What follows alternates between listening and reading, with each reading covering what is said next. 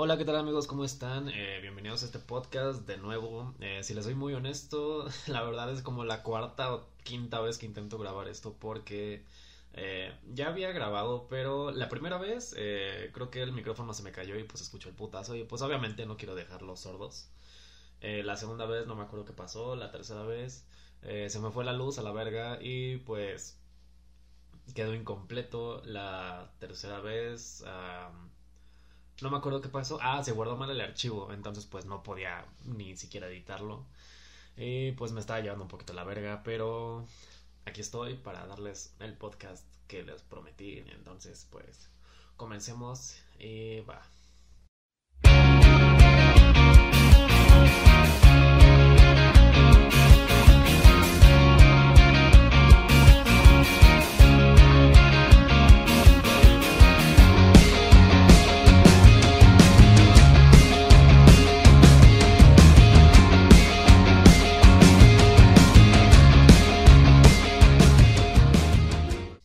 Semana a través de Instagram les pedí que si me podían mandar eh, teorías conspirativas y todo eso y llegaron varias. Llegó la de la élite mundial eh, en referencia a los Illuminati, eh, lo de que la Tierra es plana y eso. también llegó... La que más me llamó la atención fue lo de que vivimos en una Matrix y empecé a investigar al respecto. Y verga, hay demasiada información sobre eso, así que pues les leeré algo de lo que encontré. Bien, eh, esta teoría se refuerza gracias a la película Matrix, donde sale Santo Keanu Reeves. Y ya saben, el güey que protagoniza eh, John Wick y todo ese pedo, y que básicamente es una verga andando por la vida. Ya sí. Eh, la película propone la teoría de que vivimos en una simulación, es decir, que hagan de cuenta que ah, todos somos tipo personajes de un videojuego y que no tenemos el control de lo que pasa y que alguien más está jugando con nosotros y que no somos más que un personaje. Eh, está un poco creepy, pero aquí viene lo bueno. Como les digo, como les digo, eh, esta teoría tomó fuerza con la película de Matrix que se estrenó hace más de 20 años y actualmente hay científicos que aseguran que sí existe la posibilidad de que el mundo como lo conocemos sea una mentira y que todo sea, eh, pues vaya, una simulación construida por un programa informático. Eh, hay un eh, filósofo de la Universidad de Oxford eh, llamado Nick Bostrom y compartió un documento en donde explica que una computadora altamente avanzada sería capaz de ejecutar una simulación avanzada al ser relacionada a su teoría con la película Bostrom. Aseguró que no ha visto de Matrix antes de publicar el texto. Esto sí, lo acabo de leer, así que pues por eso suena como bien mecánico. Pero pues verga, incluso hay una escena en la película de... Ya sé que me voy a mamar con lo que voy a decir, pero hay una escena en la película de Avengers. No, no es Avengers, es Capitán América Civil War, creo. En la que Tony Stark presenta ante una universidad un proyecto que tiene, en el que dice que... Bueno, en el que se ve a él de joven con Howard Stark, su papá y todo ese pedo. Y es una simulación, pero se ve tan real. Obviamente sé que es ciencia ficción pero se ve tan real que posiblemente en los tiempos modernos sí podría existir. Eh, regresando a lo que decía este don Nick Bostrom, explicó que la computadora podría hacer más de mil cálculos por segundo, por lo que es posible recrear la historia de la humanidad, incluyendo pensamientos, sentimientos y recuerdos. No te pases de verga. Pero pues, verga. Incluso han habido varias personas que dicen que estamos, bueno, que hay, sí estamos en una Matrix y que hay fallas en la Matrix. Por ejemplo, eh, hace mucho vi, también estoy mamándome citando a Dross, pero eh, hay personas que dicen que hay errores en esta Matrix. Y hubo un caso bastante famoso de un señor viviendo en Nueva York o en Nueva Jersey, no recuerdo bien, que decía que habían veces que varias cosas no cuadraban. La más famosa fue que un día llegó del trabajo súper cansado, ya saben, 12 de la noche y todo eso, y que camino a su casa se compró un refresco, una lata de Coca-Cola. Se compra la lata, llega a su casa, se la sirve, todo normal, todo X, todo cool. Y se la sirve en un vaso, se la toma y se... Bueno, no sé qué pasa y el güey se va. Regresa y encuentra esa misma lata cerrada y el vaso donde yo lo había dejado. Este, digo, el vaso donde, pues sí, donde lo había dejado cuando lo lavó, ¿saben? O sea, limpio. Es decir, que esto de que se tomó la lata jamás pasó. Y que eso sería considerado un error en la Matrix. ¿Ustedes qué opinan? ¿Realmente no pasó? ¿El señor está en drogas? ¿Quizá está abusando del crico? Se los dejo a su criterio. Hay otra persona que yo la verdad admiro mucho y respeto, cabrón. Eh, Elon Musk, fundador de Tesla y SpaceX, retomó las ideas de Bostrom y en 2016 ofreció una conferencia en donde recalcó que sí es posible que estemos en una realidad creada por una computadora. La verdad, eh, yo no creo que eso sea real, pero pues verga, ¿saben? Está un poco cabrón. También el científico eh, Rizwan Birk se sumó a las teorías y en el libro La hipótesis de la simulación explicó que las probabilidades de que sea cierta son altas. Y citándolo dice, puedes considerarlo como un videojuego. Ah, puedes considerarlo como un videojuego. Y citándolo dice, puedes considerarlo como un videojuego de alta resolución o alta fidelidad en el que todos somos personajes, lo que les escribí hace un segundo. Y que realmente no tenemos control de esto. A pesar de que hay muchos retractores que intentan comprobar la falsedad, eh, la idea de Bostrom está convencido de que es correcto. Hay una serie muy famosa en Netflix que se llama Black Mirror y también tienen varias este, similitudes que hace que realmente pensemos que estamos viviendo en una Matrix. Si se dan cuenta, eh, las nuevas aplicaciones que salen, Facebook, Google, demás, pues tienen el control sobre nosotros y saben realmente en dónde estamos a cada momento, qué estamos haciendo, con quién estamos hablando, cuáles son nuestros gustos, cuáles son nuestras prioridades. De hecho, te voy a retar algo. Agarra tu celular y ponlo en tu habitación. Di, por ejemplo, ah, bicicleta, bicicleta, bicicleta, quiero una bicicleta. Bicicleta, bicicleta, bicicleta, quiero una bicicleta. Y después, de manera random, estando scrollando en Facebook o algo por el estilo, te va a aparecer eh, pues publicidad sobre bicicletas. Yo pensaba que esto era una mamá hasta que lo intenté y verga. Bueno, yo lo hice con joyería y sí me apareció un chingo de joyería. Igual y también sea por mi algoritmo, ya que pues consumo bastante contenido de pues bisutería, moda masculina y demás, pero verga, ¿ustedes qué opinan? Hay un desarrollador de videojuegos que se llama Luis Wambirk en el Instituto Tecnológico de Massachusetts. Es un científico computacional y su teoría es que todo lo que conocemos nosotros, el planeta, el universo, eh, forma parte de un inmenso juego de rol multijugador del que no somos conscientes, lo mismo de la Matrix. Y que supuestamente no existimos fuera del juego. Si adecuamos todo esto a la película de los 90, se supone que Neo llega el momento en el que puede salir de la Matrix y se da cuenta que sí somos reales y ya ven que él es de The Chosen One y el elegido y su puta madre y que tiene poderes y la verga. Y que supuestamente nos gobiernan máquinas y... Eh, la neta no he visto la película, pero eh, me entienden. ¿Por qué cree Birk que esto es posible? Según sus declaraciones a Digital Trend, con los nuevos avances tecnológicos es posible tener a millones de usuarios o jugadores almacenados en un mismo servidor. Lo mismo que pasa en Fortnite. Vaya, juegos en línea. Me acuerdo que yo hace bastante tiempo jugaba Grande Auto 5 y no me acuerdo cuántos jugadores eran por partida, pero pues ya éramos un chingo. Y no sé cómo esto pueda... Verga, sí, ya no lo entendiste, pendejo. ¿Cómo vergas puede esto reforzar la teoría de que vivimos en una Matrix? Pero bueno.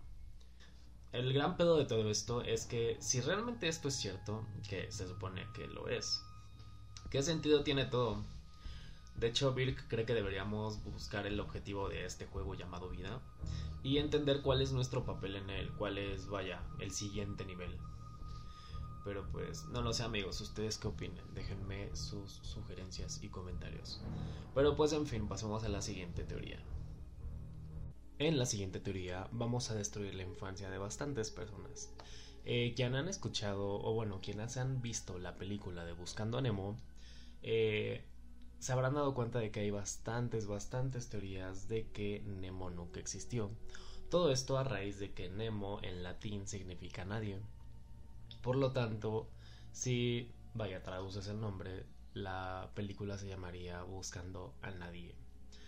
Eh, la película es de, vaya, la trama en sí es un papá que está con su esposa y son dos peces, tienen a sus huevitos de pez, vaya.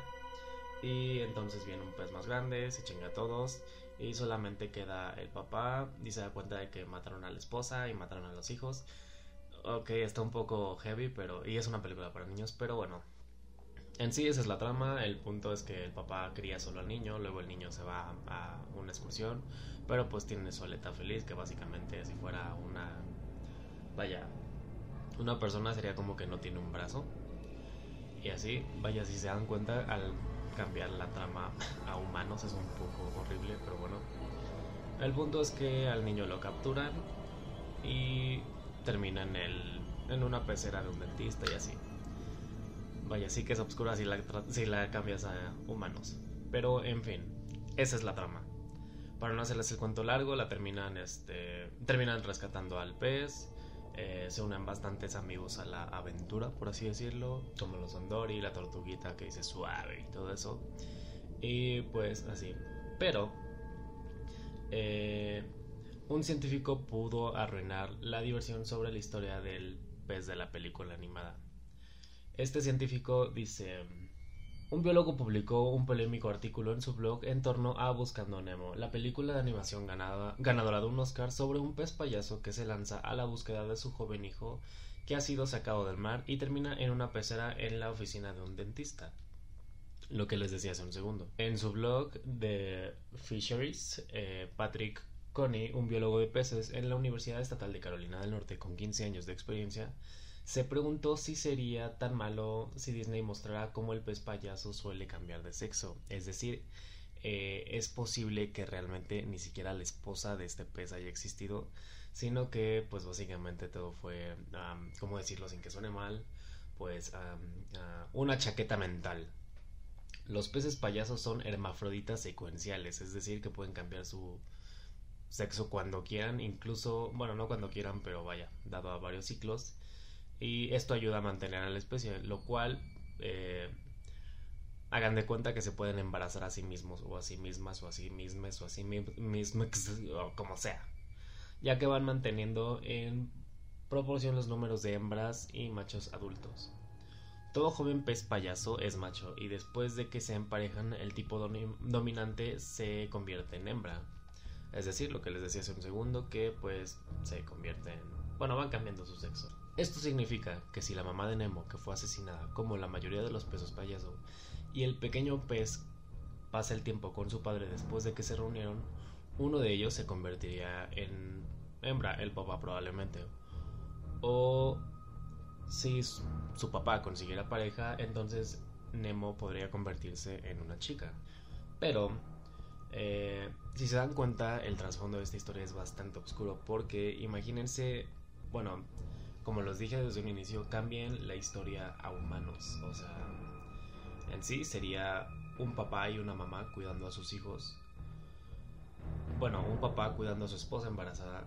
Cuando llega un cholo y no, pues que ya valió verga, canal, saquen lo que traigan acá, chingo a su madre. Y acá, ¿no? Que se desconecte y no, que ya la voz.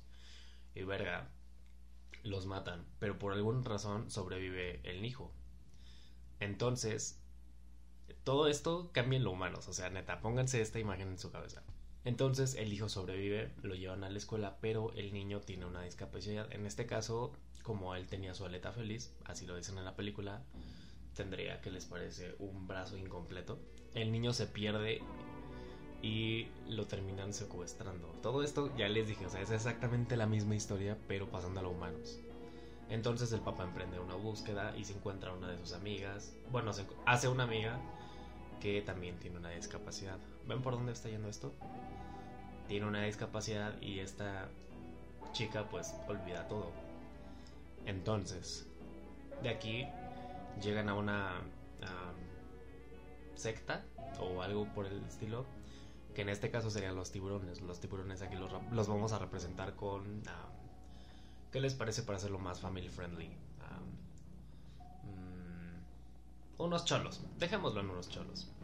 Y pues los cholos dicen, mis compas son, eh, bueno, en la, película era los peces son amigos, no comida, aquí sería, eh, la raza es amigable, no asaltable. Oh, verga, En fin. el punto aquí sería que algo pasa, algo pasa. En la película es que una gotita de sangre le lleva el apetito a uno de los tiburones. Aquí sería que, no sé, igual y le robaron su mona o algo por el estilo, no sé. El punto es que dense cuenta, cambian toda la historia y realmente tiene un trasfondo horrible. O sea, sí, al final todo es amor y paz y la verga y todo, ¿no? Pero fuck, ¿saben? Es un poco tétrico. Pero bueno, los dejaré pensando en eso. Al final y para cerrar, me gustaría dejarlos con algo quizá un poco tétrico, o quizá no, no lo sé. Eh, ¿Se han puesto a pensar cuántas historias que te contaban de niño, ahora que eres adulto, o quizás si cambias un poquito, como lo hicimos con Nemo, te das cuenta lo oscuras que pueden llegar a ser? ¿Te das cuenta lo difícil que te sería, vaya ahora, muchas personas jóvenes ya tienen hijos, yo pues tengo pues dos perritos y de hecho uno está aquí atrás de mí. En fin, si tuvieras hijos, ¿les pondrías eso? Digo, te lo dejo a tu criterio. Pero pues bueno, en fin. Espero que te haya gustado este podcast, que te haya entretenido, que te haya hecho pasar un rato pues misterioso o misteriosamente agradable que compartas con tus amigos. Eh, la verdad le están dando bastante buen apoyo a este podcast y me siento bastante contento con eso. Eh, les estoy pidiendo, bueno, a todas las personas que me han estado apoyando a través de Instagram, pues cool por ustedes, los amo. Y pues próximamente quizá invite a alguien a grabar. Y pues nada, espero que les haya gustado, que tengan una buena noche. Eh, bueno, yo estoy grabando esto a la 1.14 de la mañana porque pues es cuando menos ruido hay. Y miren, sé que estamos en tiempos difíciles, pero nada es para siempre. No puedes estarla pasando de huevos todo el tiempo, pero tampoco puedes estar sufriendo todo el tiempo. Con ese pensamiento los quiero dejar. Eh, como ya les dije, pásenla chido, la suave y nos vemos en el próximo podcast que supongo que será en unos días más. Porque pues cuarentena. En fin, eh, los quiero un chingo. Gracias por el apoyo, en verdad. Gracias por el apoyo. Si pueden compartan esto, me ayudaría bastante. Ay, mi eructo de tío. Y pues nada, bye.